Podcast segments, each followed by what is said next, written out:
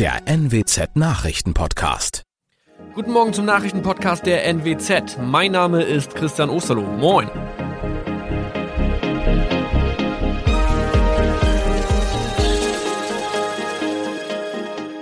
Und das sind unsere regionalen Nachrichten am Morgen.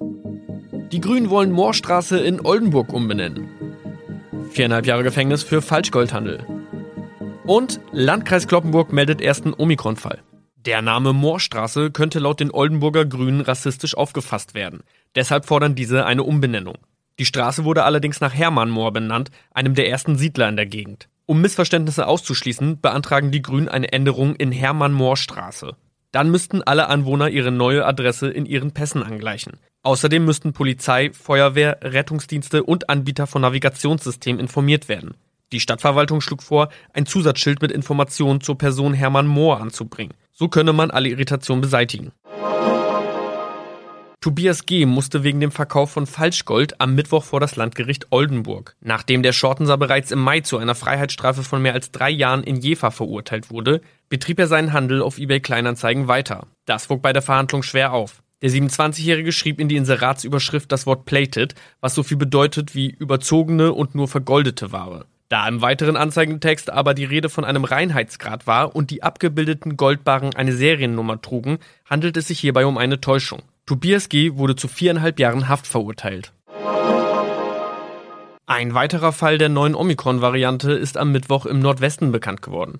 Der Kreis Kloppenburg bestätigt, dass eine Frau bei ihrer Rückreise aus Südafrika am Hamburger Flughafen positiv getestet wurde. Sie befindet sich weiterhin in Hamburg in Quarantäne. Da die Frau im Landkreis Kloppenburg lebt, sei auch das Gesundheitsamt Kloppenburg für diesen Fall zuständig. Zuvor gab es bereits bestätigte Omikron-Fälle in der Wesermarsch und im Kreis Leer. Das waren unsere Nachrichten aus der Region. Weitere aktuelle News aus dem Nordwesten finden Sie wie immer auf NWZ Online. Und Aktuelles aus Deutschland und der Welt hören Sie jetzt von unseren Kollegen aus Berlin. Vielen Dank und schönen guten Morgen. Ich bin Benedikt Meise und das sind heute unsere Themen aus Deutschland und der Welt.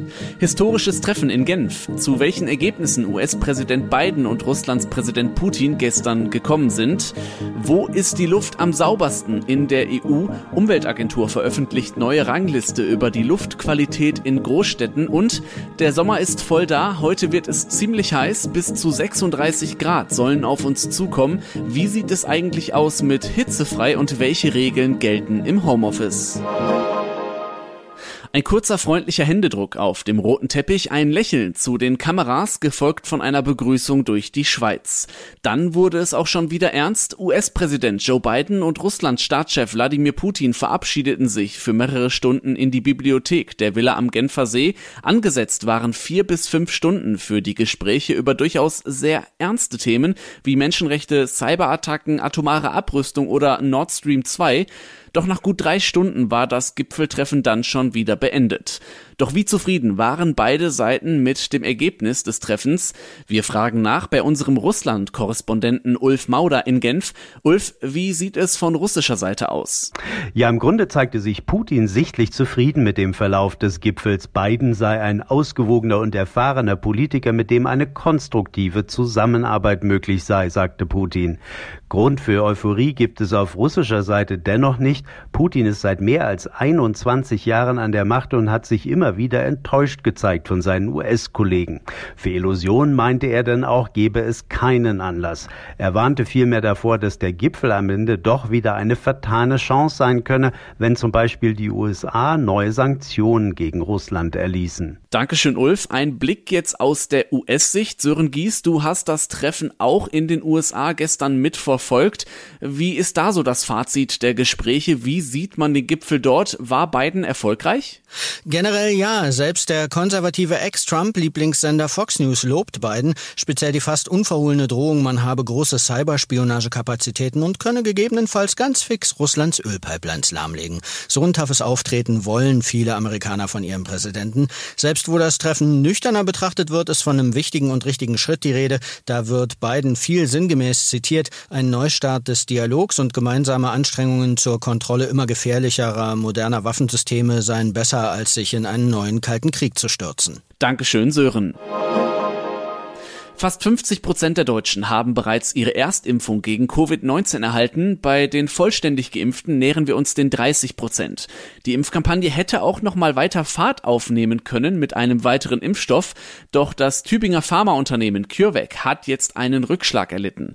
Der Impfstoff erreicht in einer Zwischenanalyse nicht die vorgegebenen statistischen Erfolgskriterien. Die Analysen haben ergeben, der Impfstoff von CureVac wirkt nur zu 47 Prozent gegen eine Corona-Erkrankung. Aber so ein 50-50-Schutz ist viel zu wenig für eine Zulassung. Minuten nach der Mitteilung schon rauschte der Aktienkurs im nachbörslichen Handel in die Tiefe.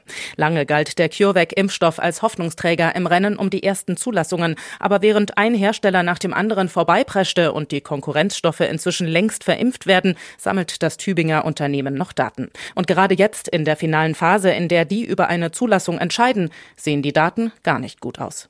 Ursula Winkler, aktuelle Redaktion. Einmal frisch durchatmen. Am besten geht das in Finnland oder Schweden. Die Luft anhalten, das sollte man besser in Polen. Also gut, ganz so schlimm ist es nicht, aber die EU-Umweltagentur EEA in Kopenhagen hat eine Luftqualitätsrangliste mit Daten aus mehr als 320 europäischen Städten veröffentlicht. Sarah Geiser D. in Brüssel, wie sieht es denn in Deutschland aus? Also gut ist auf jeden Fall schon mal, dass von den 52 deutschen Städten, die gelistet sind, keine in den Kategorien schlechte oder sehr schlechte Luftqualität steht. Allerdings wurden mehrere Großstädte auch nicht eingeordnet, wie zum Beispiel Köln. Das kann daran liegen, dass Messstationen oder bestimmte Daten fehlen, sagt die EU-Umweltagentur. Von den deutschen Städten, die bewertet wurden, hat Göttingen die sauberste Luft. Freiburg, Darmstadt und 27 weiteren deutschen Städten wird eine gute Luftqualität attestiert.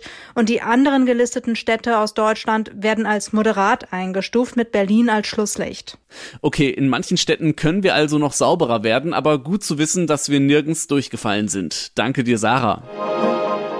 Vergangenen Samstag startete die EM nicht ganz so schön, im Gegenteil mit einem Schock. Der dänische Spieler Christian Eriksen brach auf dem Spielfeld zusammen und musste reanimiert werden. Heute muss seine Mannschaft wieder an den Ort zurückkehren, ohne ihn. Es wartet nämlich der nächste Gegner, Belgien.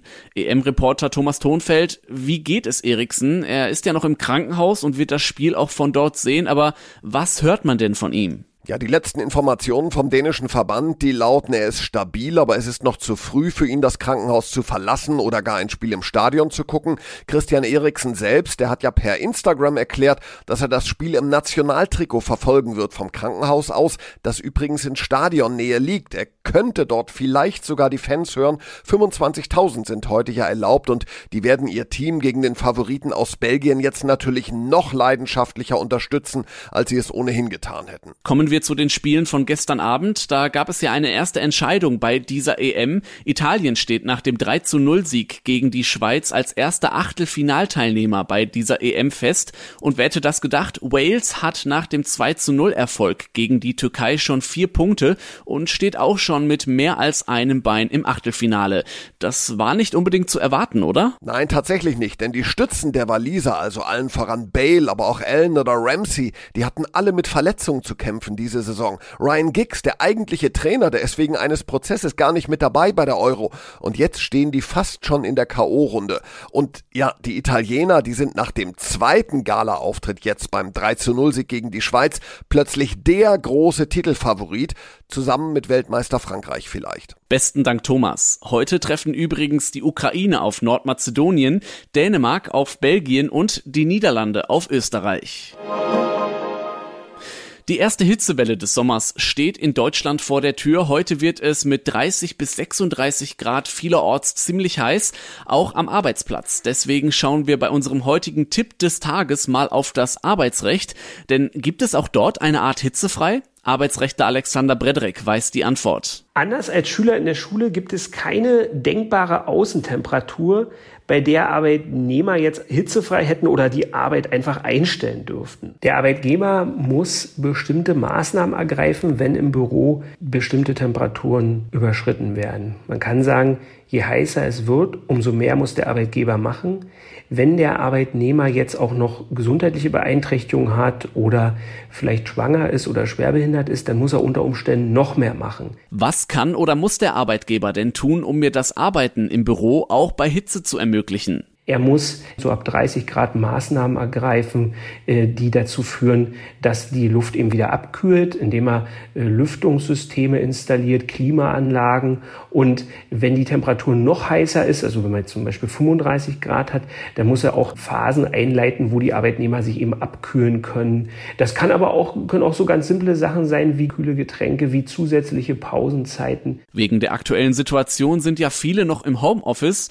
Da bin ich ja im Zweifel selbst für die Temperatur verantwortlich oder muss mir mein Arbeitgeber beispielsweise eine Klimaanlage zur Verfügung stellen? Grundsätzlich hat der Arbeitgeber auch im Homeoffice äh, für den Arbeitsschutz zu sorgen und Temperaturen gehören auch zum Arbeitsschutz. Äh, wenn ich als Arbeitnehmer den Arbeitgeber darauf hinweise, dass ich zu bestimmten Arbeitszeiten im Homeoffice unmögliche Temperaturen habe, dann muss der Arbeitgeber auch da Hilfe anbieten und muss mir auch da ermöglichen, die Temperaturen irgendwie abzusenken oder man muss dann halt entsprechend seine Arbeitsleistung anpassen. Arbeitsrechtler Alexander Brederek, vielen Dank.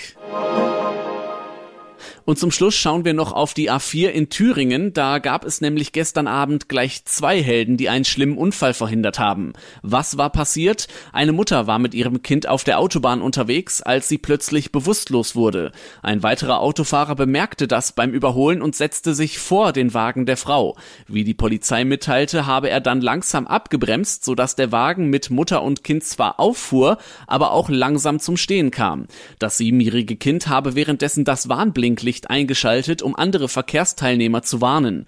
Es entstand zwar ein leichter Sachschaden an beiden Autos, aber die Frau konnte schnell medizinisch versorgt werden und Schlimmeres wurde verhindert.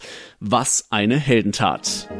Das war's von mir. Mein Name ist Benedikt Meise. Starten Sie gut in den Tag und bis morgen.